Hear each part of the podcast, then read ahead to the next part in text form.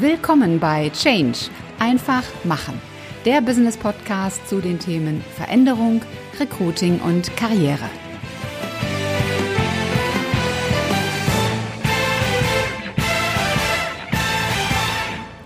Hallo und herzlich willkommen zu einer neuen Folge in deinem Business Podcast Change einfach machen.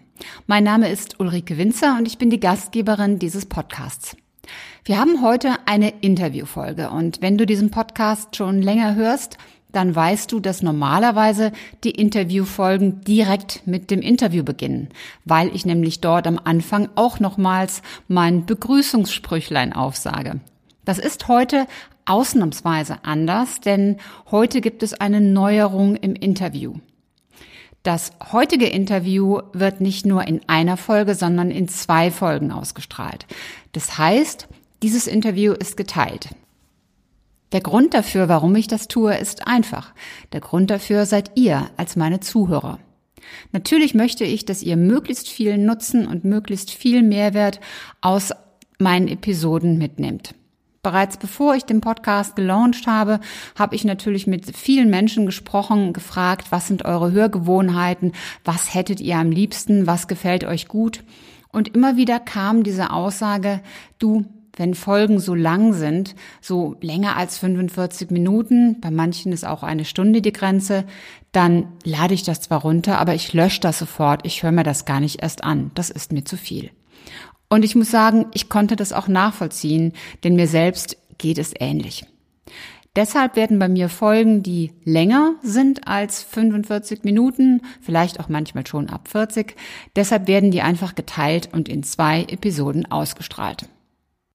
Das Schöne daran ist, dass du dann aus jeder Episode wirklich viel Nutzen und Mehrwert dir mitnehmen kannst. Und wie ich immer so schön am Ende sage, am besten drei tolle Tipps, die dich weiterbringen. So, und nun viel Spaß beim Interview mit Frank Asmus. Hallo ihr Lieben, herzlich willkommen bei einer neuen Episode in deinem Business Podcast Change einfach machen. Mein Name ist Ulrike Winzer und ich bin die Gastgeberin dieses Podcasts. Und heute habe ich wieder einen ganz besonderen Interviewgast für dich. Er ist Regisseur und Top Executive Coach. Und zwar nicht für irgendein Thema, sondern für ein ganz spezielles Thema, nämlich für exzellente Reden und herausragende Präsentationen. Und genauso herausragend sind auch seine Kunden. Das sind Konzernvorstände, Geschäftsführer, Speaker, aber eben auch Forscher oder Olympiasieger. Er arbeitet für große DAX-Konzerne, aber auch für große internationale Konzerne, zum Beispiel Apple. Ich freue mich sehr, dass er heute hier ist. Herzlich willkommen, Frank Asmus. Ja, vielen Dank für die tolle Anmoderation. Vielen Dank. Sehr, sehr gerne.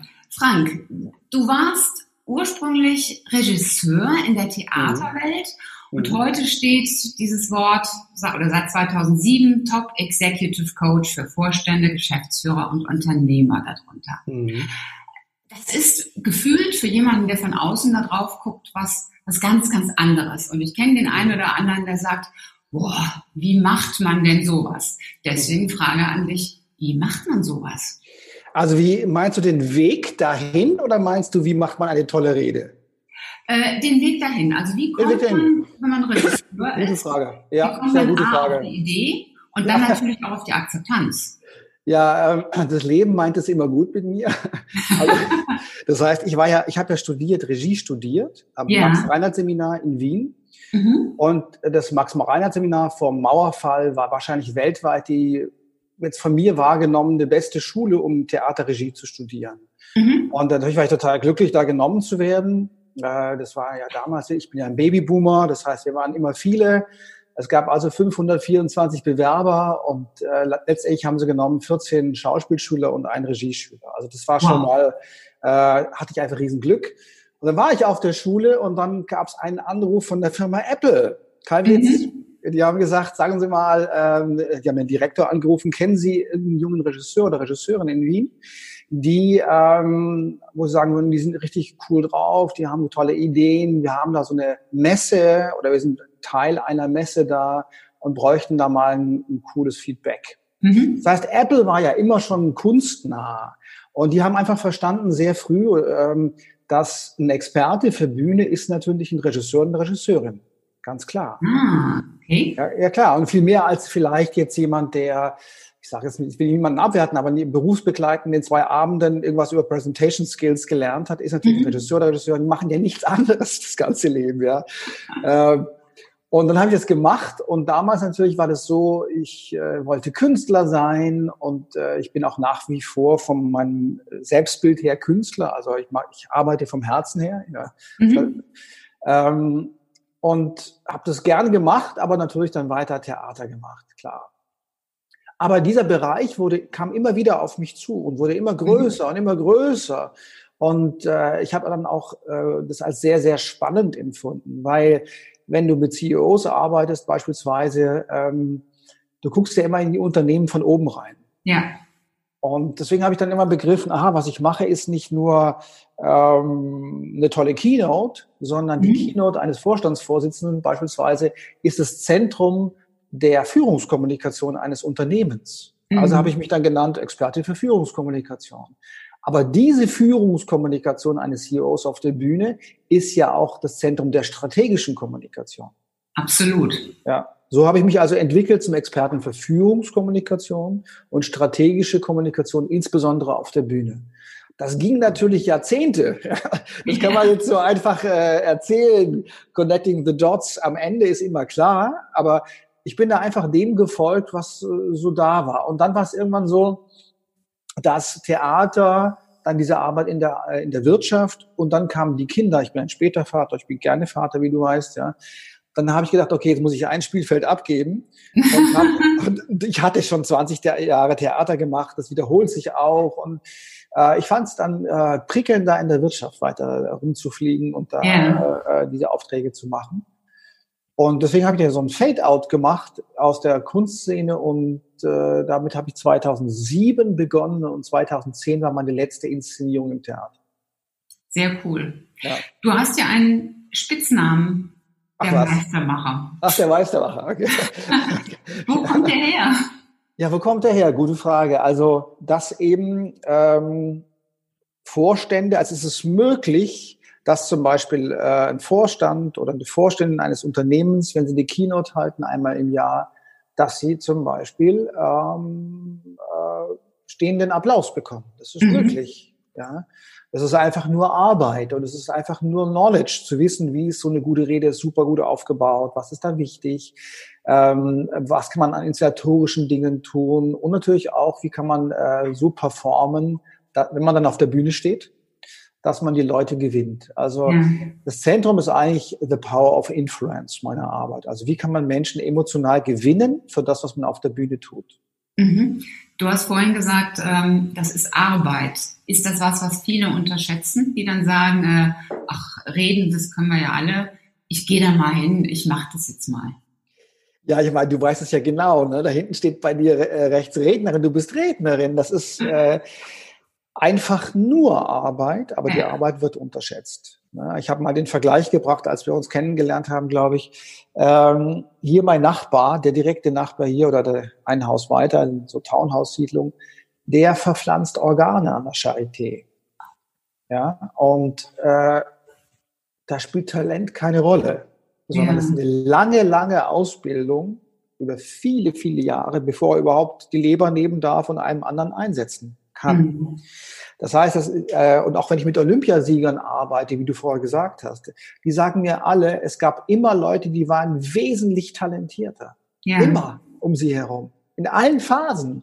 Aber sie haben halt äh, durchgehalten. Das, diese Execution makes the difference. Mhm. Also Public Speaking toll zu können, hat zu tun mit Knowledge und Practice, mhm. Practice, Practice. Mhm. Ja ich denke da auch ähm, gerade gar nicht so sehr an das Public Speaking, sondern vor allen Dingen auch an, an Unternehmer, an ja. Geschäftsführer, an CEOs. Ähm, da gibt es ja die, die, die wirklich herausragen aus der ja. Menge. Also nehmen wir mal so Unternehmen wie, wie Apple ähm, oder auch Salesforce. Ja. Ähm, aber ich, ich habe selber mal so, so einen Fall erlebt, dass äh, ein Unternehmen oder ein Kunde von mir ähm, hatten so ein bisschen Schwierigkeiten und die haben gesagt, jetzt machen wir so ein ganz großes Motivationsevent. Und, mhm. äh, und zwar Kunden waren eingeladen, Mitarbeiter waren eingeladen. Ich war auch eingeladen als externer mhm. Partner. Mhm. Und äh, das fand ich schon toll. Und der Tag war wirklich super. Mhm. Richtig klasse gemacht. Und am mhm. Nachmittag 15 Uhr waren dann noch äh, zwei Vorträge nur für die Mitarbeiter. Das erste war dann ein externer Motivationstrainer, auch genial.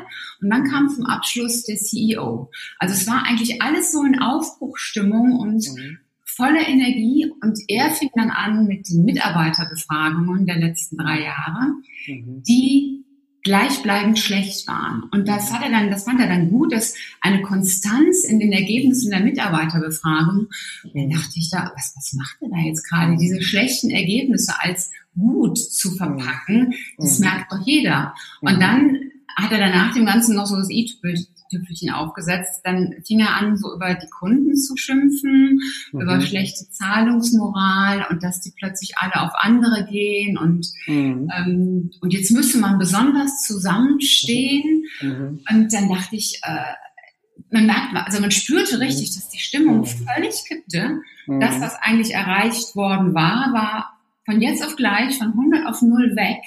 Und sogar ich bin irgendwie rausgeschlichen und dachte mir, verdammte Hacke. Mhm. Ähm, und das passt jetzt auch so zu dem, dass du sagtest, es ist einfach Arbeit. Es ist nicht mhm. nur, ich erzähle da jetzt irgendwas, mhm. sondern es ist, was will ich eigentlich transportieren? Genau, und ich glaube, das Bewusstsein ist noch nicht so verbreitet, dass eine Führungsperson handelt ja durch Kommunikation. Ja. Und das kann ich gerne mal wiederholen. Eine Führungsperson handelt durch Kommunikation. Mhm. Denn ähm, ich weiß nicht, was für eine Branche das war, was du gerade erzählt hast. Äh, Maschinenbauer ist, ich meine, ein CEO baut ja keine Maschinen zusammen. Ja, sondern der, ja. hat eine, der entwickelt eine Strategie, aber wahrscheinlich auch im Team. Da ist auch Kommunikation schon im Zentrum. Mhm. Und der muss es kommunizieren an jeder Ecke. Äh, das heißt also, eine Führungsperson handelt durch Kommunikation.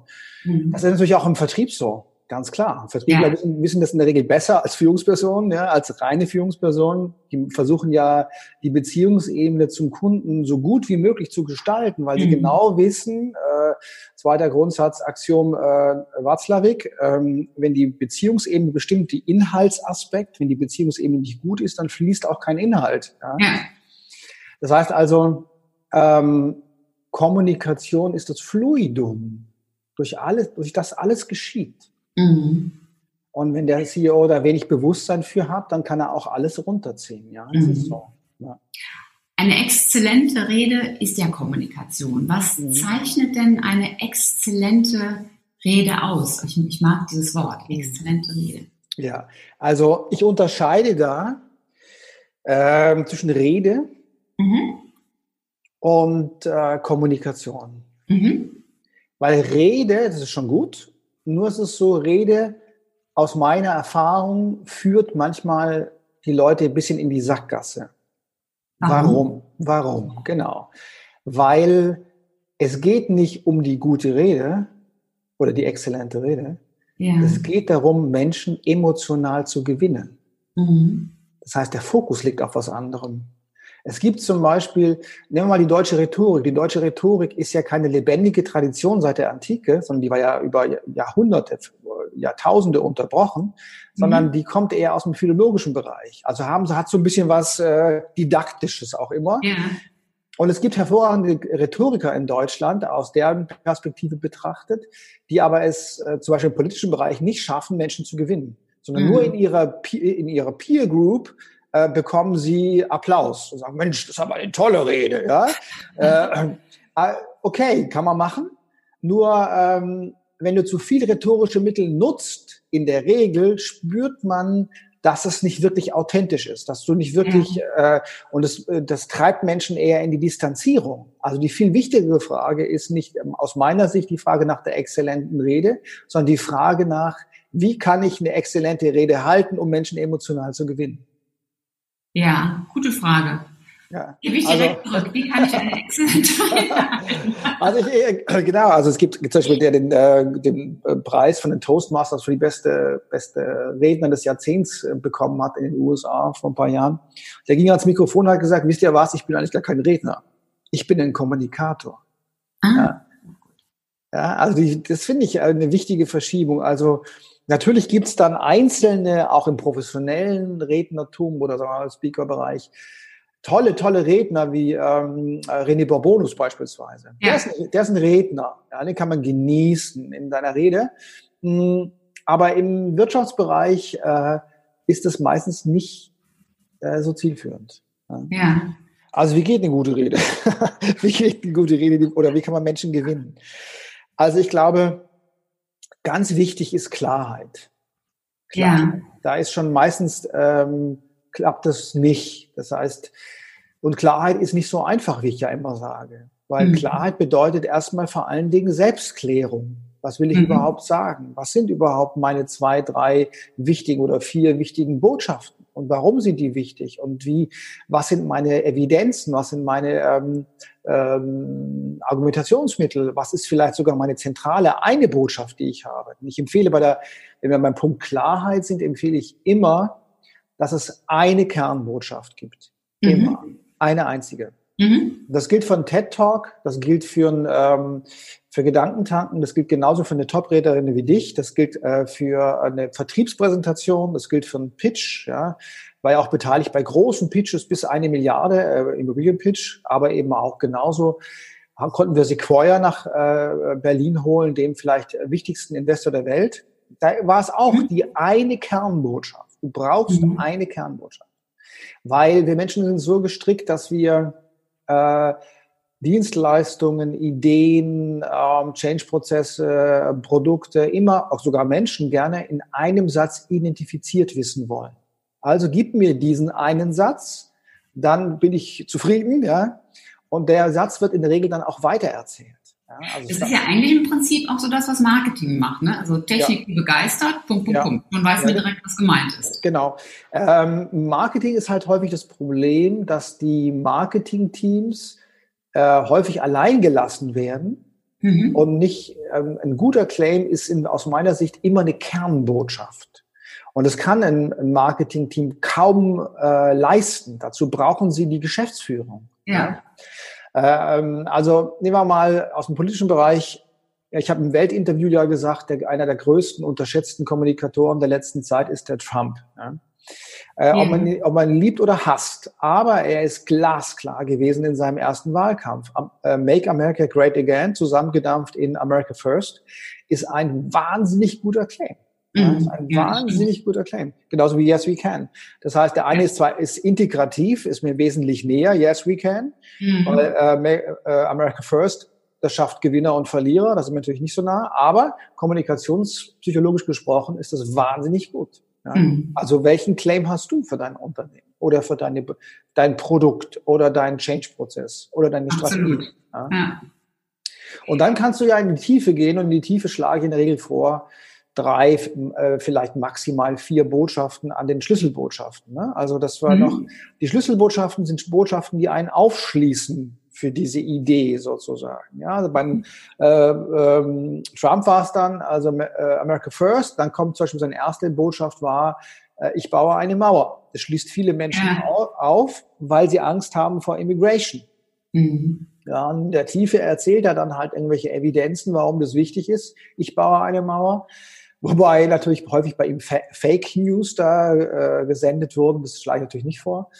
Aber leider ist seine Psycho äh, sagen wir mal, kommunikationspsychologische Ausrichtung im ersten Wahlkampf Weltklasse gewesen. Weltklasse. Ja.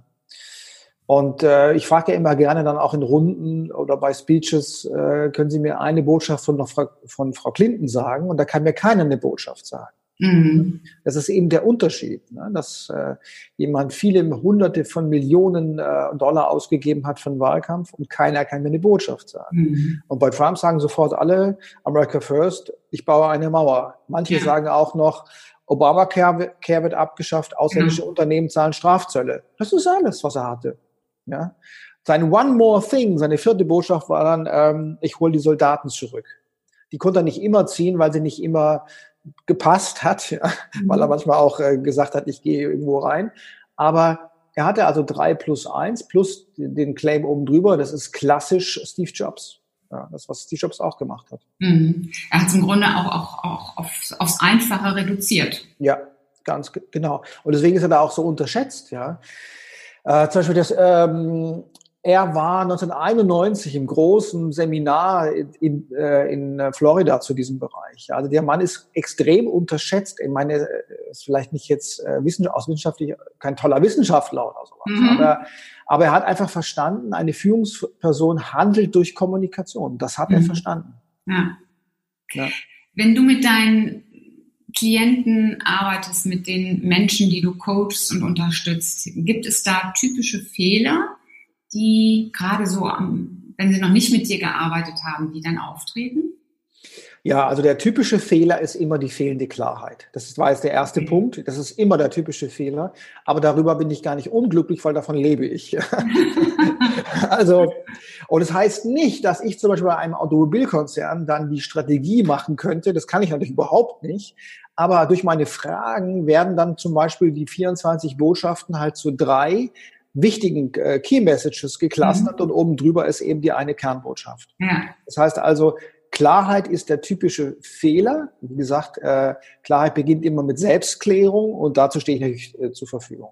Mhm. Der zweite Punkt ist dann, ähm, ein typischer Fehler ist, dass äh, Führungspersonen versuchen häufig souverän zu sein. Jetzt gerade auch in der Krise ist es ein typischer Fehler. Warum?